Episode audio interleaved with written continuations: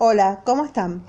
Bueno, seguiremos hablando del trabajo de parto, de la página 433.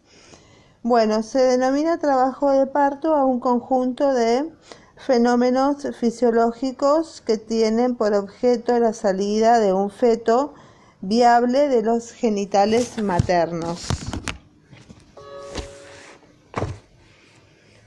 El trabajo de parto el trabajo de parto se divide en tres periodos. Se divide en tres periodos. El primero es eh, corresponde al borramiento y dilatación del cuello uterino. El segundo a la expulsión del feto y el tercer periodo consiste en la salida de los anexos fetales como placenta y membranas. Se lo denomina periodo placentario o periodo de alumbramiento y por razones didácticas se trata independientemente de los periodos anteriores. Eh, se ha denominado fenómenos activos del trabajo de parto a las contracciones uterinas y a los pujos y fenómenos pasivos a los efectos que aquellos tienen sobre el canal de parto y el feto. A. Fenómenos activos del trabajo de parto. Las fuerzas del parto, características de las contracciones uterinas y de los pujos tenemos métodos de registro. En la gran mayoría de los partos, las contracciones uterinas se controlan clínicamente por palpación abdominal y es frecuente la cardíaca fecal por auscultación de transmisión directa por estetoscopio obstétrico. Eh, si se dispone de un monitor electrónico materno-fetal, pasa un, un seguimiento más objetivo y exacto y se puede obtener el registro gráfico y simultáneo de las contracciones uterinas y de la frecuencia cardíaca fetal. Para ello existen dos tipos de métodos. Uno, el registro continuo de la presión intrauterina como métodos internos, que son los más exactos. Y dos, el registro continuo de los cambios de la dureza del miometrio, que son los métodos externos, que son los más sencillos y no invasivos.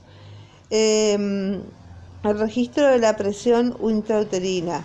La administración transabdominal por punción a través de la pared abdominal anterior y de la pared uterina se introduce un fino catéter eh, en la cavidad amniótica y el otro extremo del catéter se conecta con un transductor electrónico que registra gráficamente la presión amniótica. Tenemos eh, dos, eh, la tocografía externa esta consiste en registrar los cambios en la dureza del miometrio por medio de un eh, dinamómetro aplicado sobre la pared abdominal en contacto con el útero. El dinamómetro es mantenido en el lugar eh, deseado mediante una cinta elástica pediabdominal. Con respecto a las características de las contracciones uterinas, el tono es la presión más baja registrado entre las contracciones. Eh, la frecuencia se expresa por el número de contracciones producidas en 10 minutos. El intervalo es el tiempo que transcurre entre los vértices de dos contracciones consecutivas.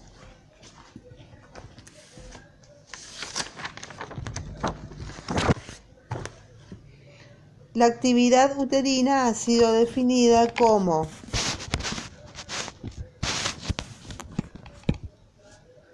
ha sido definida como el producto de la intensidad por la frecuencia eh, de las contracciones uterinas y se expresa en milímetros de mercurio por 10 minutos o unidades Montevideo. El embarazo, durante las primeras 30 semanas de embarazo, el tono uterino oscila entre 3 a 8 milímetros de mercurio y la actividad uterina es menor de 20 unidades Montevideo. Em, en la figura 11.14, 11.4 quiero decir, veanlas, tienen el Schwartz, em, se ilustran los dos tipos de contracciones registradas durante el embarazo. Tenemos las del tipo A, que son contracciones de poca intensidad, de 2 a 4 milímetros de mercurio, confinadas a pequeñas áreas del útero, su frecuencia es aproximadamente de una contracción por minuto y estas pequeñas contracciones no son percibidas por la mujer grávida ni por la palpación abdominal. El tipo B son las contracciones de Braxton Hicks que tienen una intensidad mayor de 10 a 15 milímetros de mercurio y se, eh, y se propagan a un arca más grande del útero. Son percibidas por la palpación abdominal y la mujer eh, grávida puede sentirlas como un endurecimiento indoloro de su útero. Las contracciones de Braxton Hicks tienen una frecuencia muy baja, la que va aumentando a medida que el embarazo progresa, por ejemplo, a las 30 semanas de gravidez los valores de la frecuencia de las contracciones se sitúan en 8 contracciones por hora, que es el percentilo 90. El preparto es el periodo de actividad uterina creciente que corresponde a las últimas semanas de la gravidez. Después de la tercera semana de gestación, se produce un aumento gradual de la intensidad y la frecuencia de las contracciones de Braxton Hicks, las que invaden áreas progresivamente mayores del útero, a la vez que adquieren un ritmo más regular entre ellas y se registran las pequeñas contracciones del tipo A, cuyo número disminuye a medida que el preparto progresa y desaparecen por completo entre los trazados obtenidos en los partos normales. Las contracciones del útero constituyen uno de los factores que causan la maduración progresiva del cuerpo uterino que ocurre el preparto. A lo largo de este proceso, el cuello uterino sufre distintos cambios que se han clasificado como grado de madurez cervical. Tenemos el grado 1, que es el cuello inmaduro, en situación muy posterior respecto al eje de la vagina, de consistencia firme, con una longitud, o sea, un borramiento de 3 a 4 centímetros, sin dilatación del orificio interno. El grado 3 es el cuello parcialmente maduro que presenta distintas variedades intermedias entre los grados 1 y 2. El grado 3 es el cuello maduro, bien centralizado en el eje de la vagina, de consistencia muy blanda, longitud aportada a un centímetro o menos, borrado o en vías de borramiento, eh, dehiscente hasta 2 a 3 centímetros. Entonces, el comienzo del parto. Eh, no existe un límite neto entre preparto y parto, sino una transición gradual y progresiva tanto en las características de las contracciones uterinas, que se ven en la figura 11.7, como en los cambios que ocurren en el segmento inferior y cuello uterino. Convencionalmente se acepta que el parto comienza cuando la dilatación cervical del orificio interno progresa más allá de 2 centímetros. En este momento, en las eh, multíparas, las contracciones uterinas tienen una intensidad promedio de 28 milímetros de mercurio y una frecuencia media de 3 contracciones cada 10 minutos. El promedio de la actividad uterina es de 85 unidades Montevideo. El primer periodo de dilatación. Durante este periodo las contracciones uterinas dilatan el cuello y a medida que la dilatación cervical progresa, la intensidad y la frecuencia de las contracciones uterinas aumentan gradualmente. Al final del periodo de, dilatación, los valores promedios son de 41 milímetros de mercurio para la intensidad de 42 contracciones cada 10 minutos para la frecuencia y la actividad uterina media es de 187 unidades Montevideo. El periodo de dilatación es de 4,2 centímetros por 10 minutos. Eh, la posición de la madre. La posición materna tiene un efecto muy manifiesto sobre las contracciones uterinas. Cuando la madre se halla en el cúbito dorsal, la frecuencia de las contracciones es mayor y su intensidad es menor cuando está en el cúbito lateral. No se han encontrado diferencias entre el cúbito lateral derecho y el izquierdo cuando la madre se halla en posición vertical sentada, eh, de pie o deambulando, la intensidad de las contracciones uterinas es mayor que cuando está en el cúbito dorsal. No existe diferencia en la frecuencia de las contracciones uterinas entre eh, ambas posiciones. En posición vertical, eh, las contracciones uterinas tienen mayor eficiencia para dilatar el cuello y la duración del periodo de dilatación en dicha posición se abrevia en un 25 centímetros. Eh, el periodo expulsivo es cuando tiene una dilatación de 5 minutos por 10 minutos, de 5 centímetros en 10 minutos. Periodo expulsivo cuando el cuello se ha dilatado totalmente las contracciones uterinas completan eh, cinco contracciones cada 10 minutos, perdón. Eh, el cuello se ha dilatado totalmente, las contracciones uterinas completan el descenso y causan el parto del feto con la ayuda de los esfuerzos de pujo. Durante el, durante el eh, periodo expulsivo, la frecuencia de las contracciones aumenta hasta un promedio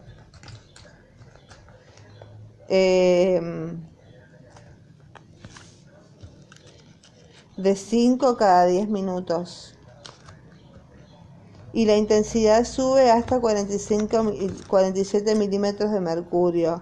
La actividad uterina promedio es de 235 unidades de Montevideo, la más alta que se registra durante el embarazo y el parto normal. El tono promedio es de 12 milímetros de mercurio.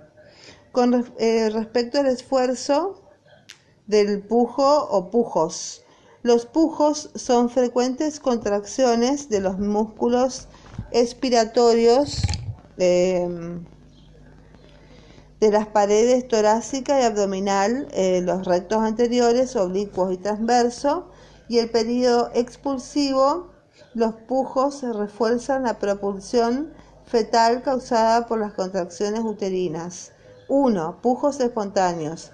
El pujo fisiológico está precedido por una corta inspiración, después de la cual la glotis se cierra parcialmente durante la contracción de los músculos expiratorios. Cada pujo causa una rápida y breve elevación de la pared abdominal, la que se transmite a través de la pared uterina y se suma a la presión ejercida por el miometrio para elevar la presión eh, intrauterina. En los registros de presión intrauterina, los bruscos aumentos causados por cada pujo se superponen a la elevación por presión mucho más lenta y prolongada causada por la contracción uterina y durante cada contracción uterina se producen entre 2 y 6 pujos con un promedio de cuatro pujos.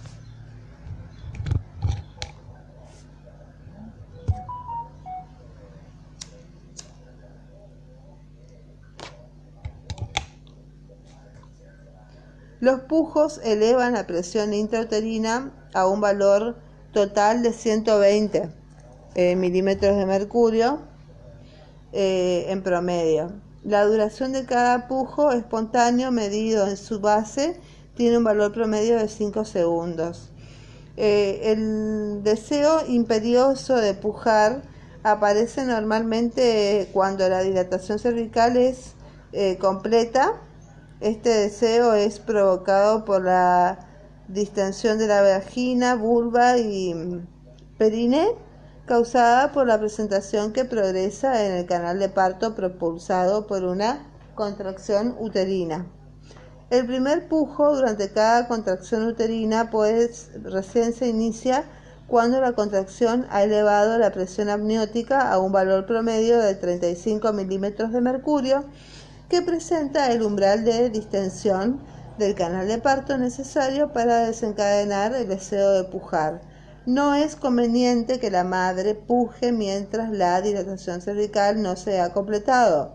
Tampoco conviene pujar cuando el útero está relajado porque no se obtiene la adición de presiones mencionadas antes. Segundo, los pujos dirigidos.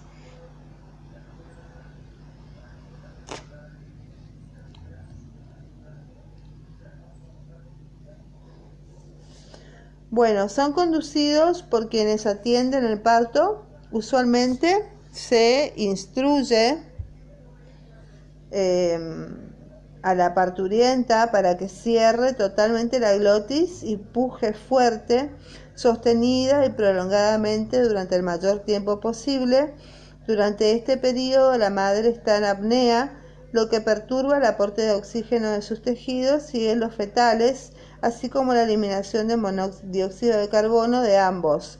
Y además el aumento prolongado de la presión torácica eh, abdominal, eh, tóraco-abdominal, eleva la presión venosa y capilar materna, eh, causando a veces la máscara equimótica del parto. Cuando la glotis está totalmente cerrada, cada pujo causa una elevación de la presión transabdominal o intrauterina de 50 a 100 milímetros de mercurio, mayor que cuando la glotis se mantiene abierta.